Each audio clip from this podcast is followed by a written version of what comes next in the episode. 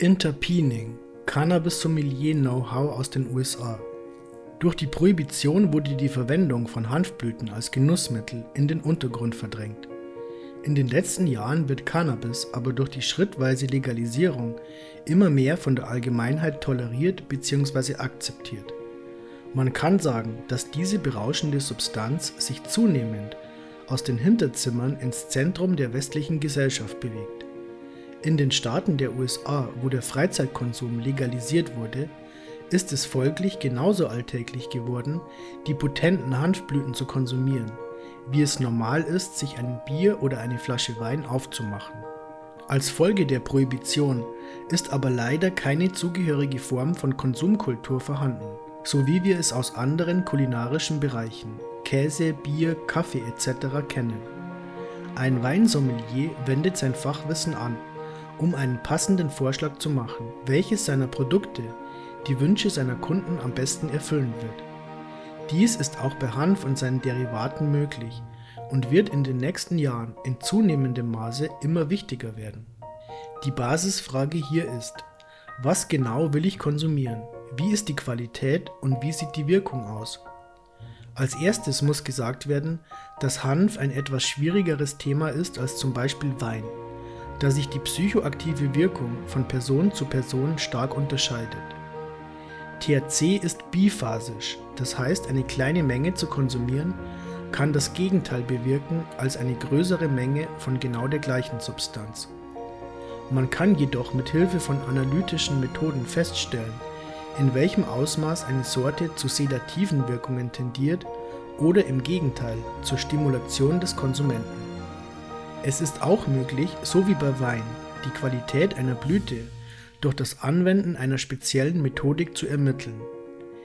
Diese wird vom Trichome Institut in den USA praktiziert. Max Montrose, Gründer und Präsident des Instituts, ist eine angesehene Autorität in der Hanfindustrie und ein wichtiger Berater für die öffentlichen Geschäfts- und Regierungsabteilungen von etlichen Projekten, die sich mit Hanf beschäftigen. Max spezialisiert sich auf Sicherheitsfaktoren, Ausbildung und Bewusstsein. Er arbeitet mit Rechtsanwälten, Ärzten und Naturwissenschaftlern in der Hanfindustrie zusammen, um zu verstehen, zu entdecken und um Menschen aufzuklären bezüglich der Wahrheiten und Komplexitäten der Hanfpflanze. Max schuf auch Interpening, die Kunst und die Wissenschaft des Hanfsommeliers. Als Gestalter von Interpening-Büchern und Werkzeugen und als Produzent der Trichome Institute Online-Kurse ist Max ständig am Forschen, um der Welt fachgerechte Informationen über diese erstaunlich komplexe und wunderschöne Pflanze zu vermitteln. Wir haben ihm diese drei Fragen gestellt. Hanfmagazin fragt, ist es bei der Untersuchung von Hanfblüten möglich, nicht nur die Qualität, sondern auch die möglichen Auswirkungen auf den Konsumenten einzuschätzen? Max Montrose antwortet: Na ja, Sie haben gerade das Kernziel von Interpening erläutert. Interpening setzt genauso seriöses Fachwissen über Cannabis voraus, wie es von einem Sommelier verlangt wird, wenn es sich um Wein, Bier oder Käse handelt. Die meisten Hanfexperten kennen sich eigentlich nicht sehr gut mit der Substanz aus, mit der sie sich beschäftigen. Viele, die sich als Fachleute ausgeben, rauchen, verkaufen und pflanzen Gras schon seit Jahren oder sogar Jahrzehnten an. Denen fehlt aber das Grundwissen, obwohl das einer großen Anzahl nicht bewusst ist. Das Interessante ist, dass während ähnliche kulinarische Branchen wie Bier, Wein und Käse schon seit Jahrtausenden kommerziell im Betrieb sind, Cannabis auf dem Mainstream-Markt etwas komplett Neues ist. Das heißt leider, dass gewisse Regelungen sowie Kennzeichnungsrechte, Qualitätssicherungen, Laboruntersuchungen und eine fixe bzw. begrenzte Haltbarkeitsdauer noch nicht durchgesetzt wurden. Sogar auf dem legalen Markt werden Blüten verkauft, die alt, schimmelig, unreif, ungespült oder mit Wanzen besetzt sind. Minderwertige Pflanzen, die nicht konsumiert werden sollen. Weinsommelier sein ist spaßig und interessant. Es ist immer cool, die Infos einer ganzen Bücherei über ein spezifisches Thema im Kopf zu haben, egal um welches Thema es sich handelt. Die Wichtigkeit ihrer Arbeit wird jedoch nicht auf dem gleichen Niveau wie Interpening eingeschätzt. da bei Cannabis einfach so viel Raum ist, in dem der Konsument Schaden davontragen könnte, wenn etwas in der Produktion falsch gemacht wird. In den USA und in Kanada haben wir angeordnete Laboruntersuchungen im gesamten legalen Wirtschaftsraum. Es überprüft aber keiner die Qualität der Produkte, sondern nur den Chemotyp. Chemotyp bedeutet Chemikalien sowie Cannabinoide, Hartmetalle, Pestizide und Mikroben. Sachen wie Reife, Spülung, Insekten, Alter, Samen und vieles mehr rutschen einfach durch. Sie überprüfen auch nicht die psychotropischen Aspekte, zum Beispiel der Unterschied zwischen Sorten mit Indika-Effekt, die sedativ wirken, und Sativa-Effekt, die stimulierend sind. Das Problem ist, wenn man in der Hanfindustrie im Vergleich zum Beispiel zur Bierindustrie einen IPA bestellt, es genauso sein kann, dass man stattdessen ein Pilz bekommt. Wenn man sich also etwas vom Blue Dream holen will, weiß keiner, was wirklich daherkommt und ob das überhaupt sicher zu konsumieren ist. Der Anbau und Verkauf von Cannabis basiert heutzutage hauptsächlich auf zwei Faktoren. Und es sind zwei Sachen, die eigentlich nicht viel Sinn ergeben. Sortenname und THC-Prozentsatz. Die meisten glauben, dass der Sortenname einer gewissen Blüte entspricht, was einfach nicht wahr ist, und dass der Gehalt von THC mit der Stärke der Pflanze zusammenhängt, was zur Hälfte stimmt. Obwohl es natürlich wichtig ist, zu wissen, wie viel THC die Pflanze enthält, ist die Wirkung stark von den Terpenen abhängig. Also während die Laboruntersuchungen schon angeben können, ob der Hanf halbwegs sicher zu konsumieren ist, geben sie keinerlei Hinweise, was für ein Erlebnis den Konsumenten erwartet. Interpening dagegen kann jedem die Werkzeuge vermitteln, um die Qualität und die psychotropische Auswirkung einer Pflanze zu ermitteln, unabhängig vom Sortennamen und anderen falschen Labels. Wir bringen Leuten bei, wie man drei Hirnnerven anwendet, um einzuschätzen, wo jede Blüte auf dem Wirkungsspektrum liegt. Es gibt von uns auch Anleitungen, wie man die Blüte zur Gänze seziert und jede der qualitativen Indikatoren untersucht. Das kann jeder machen, ohne jegliche Geräte, dazu muss man nur wissen, wo man hinschauen muss. Die Multimilliarden-Dollar-Cannabis-Industrie, einschließlich der streng geregelten Märkte der USA für medizinisches Marihuana, kontrollieren weder Qualität noch Wirkstärke bzw. Wirkungsrichtung. Deshalb ist es wichtig, sich die Werkzeuge selber zuzulegen und die vielen Bücher und Kurse, die über Interpening zur Verfügung stehen, zu nutzen. Hanfmagazin Unter den jüngeren Anbauern verbreiten sich viele Mythen und Gerüchte. Eines davon ist die Möglichkeit, die Farbe einer Pflanze während dem Wachstumsprozess zu beeinflussen. Im Mittelpunkt davon steht die Idee von violettem Cannabis. Ist das wahr sind violette Sorten besonders bzw. haben sie Eigenschaften, die sie besser machen als die anderen? Max Montrose Ja, das ist eine super Frage und eine, die wir sogar in unserem Kurs und im Buch abdecken. Da gibt es ein Kapitel, das sich spezifisch mit farbigem Cannabis beschäftigt, sowohl künstlich gefärbtes als auch natürlich entstandenes. Grund der Farbveränderung von grün zu violett ist der Prozess der sogenannten Anthocyane-Biosynthese.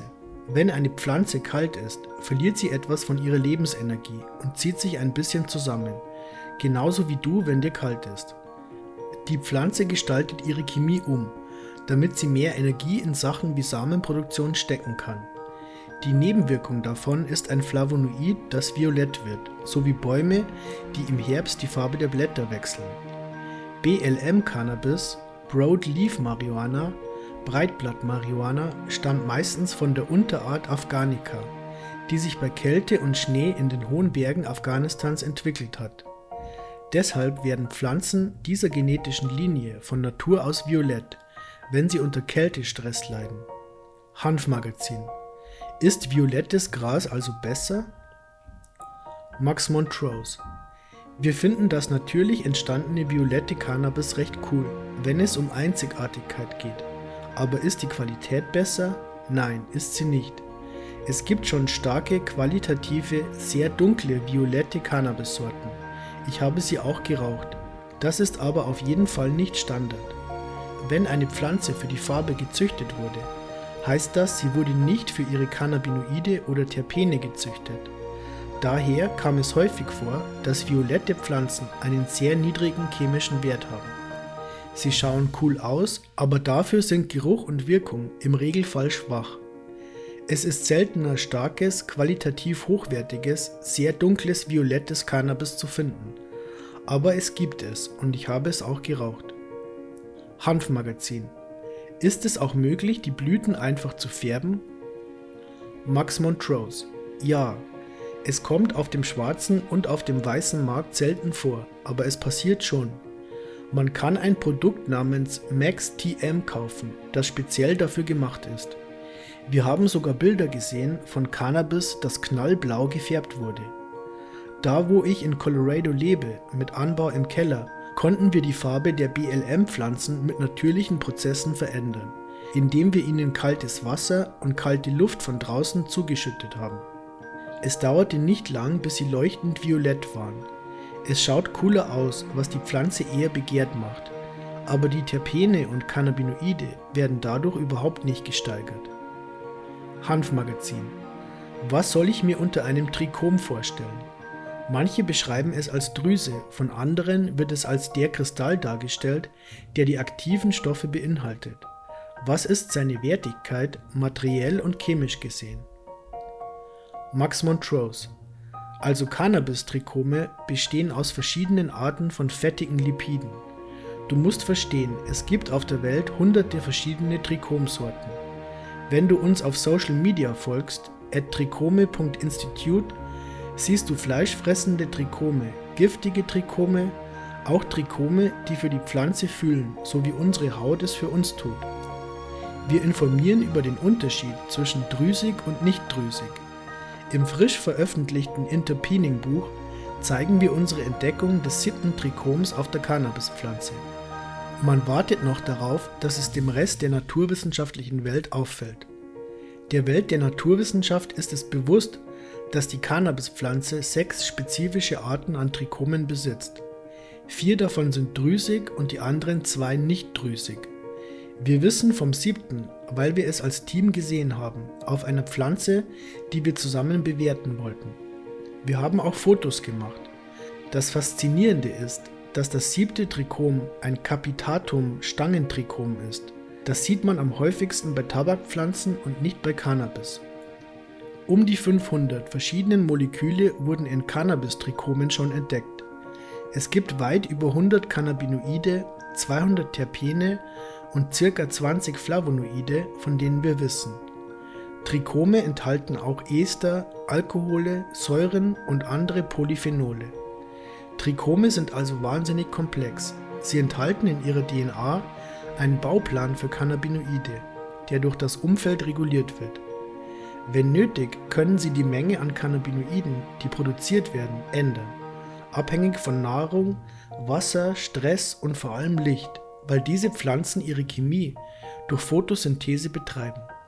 Der allererste Vorläufer der ganzen Cannabinoide ist CBG, Cannabigerol, welches aus Terpenen herauswächst. Aus Terpenen wächst CBG und dann agiert CBG quasi als Kopierer es produziert Kopien der Molekülketten von THC, THCV, CBD, CBN und allen anderen in den verschiedenen Entwicklungsphasen der Blütezeit von einer Pflanze. In den ersten paar Wochen der Blütezeit gibt es einen hohen CBG und einen niedrigen THC-Gehalt. Dieses Verhältnis wechselt sich gegen Ende hin ab. Der Großteil der Sachen, die Leute über Cannabis fix wissen, sind Mythen und Gerüchte, wir bringen den Leuten die Wahrheit bei, was wirklich Sache ist, mit einer Vielfalt an Methoden. Leute, die es nicht erwarten können, mehr Cannabis-Mythen zu sprengen, sollen sich unsere Spliffbusters TM-Sendung auf YouTube anschauen.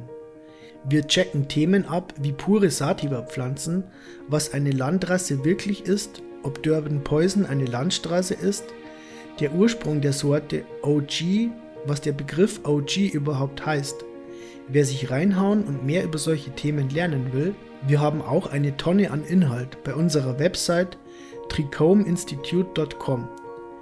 Wir bilden und bescheinigen Cannabis-Experten auf einem hohen Niveau aus. Leute, die Interpening ernst nehmen, sind dabei, unsere Bücher zu kaufen, sich unsere Kurse reinzuziehen, die Werkzeuge zu lernen und mehr. Manche machen sich als Cannabis-Sommelier, Interpiner wirklich eine Karriere. Für alle anderen, die einfach was Cooles und Wahrhaftiges dazulernen wollen, dafür sind wir auch eine super Ressource. Wir erschaffen immer mehr Stoff online und haben ganz viel Spaß dabei.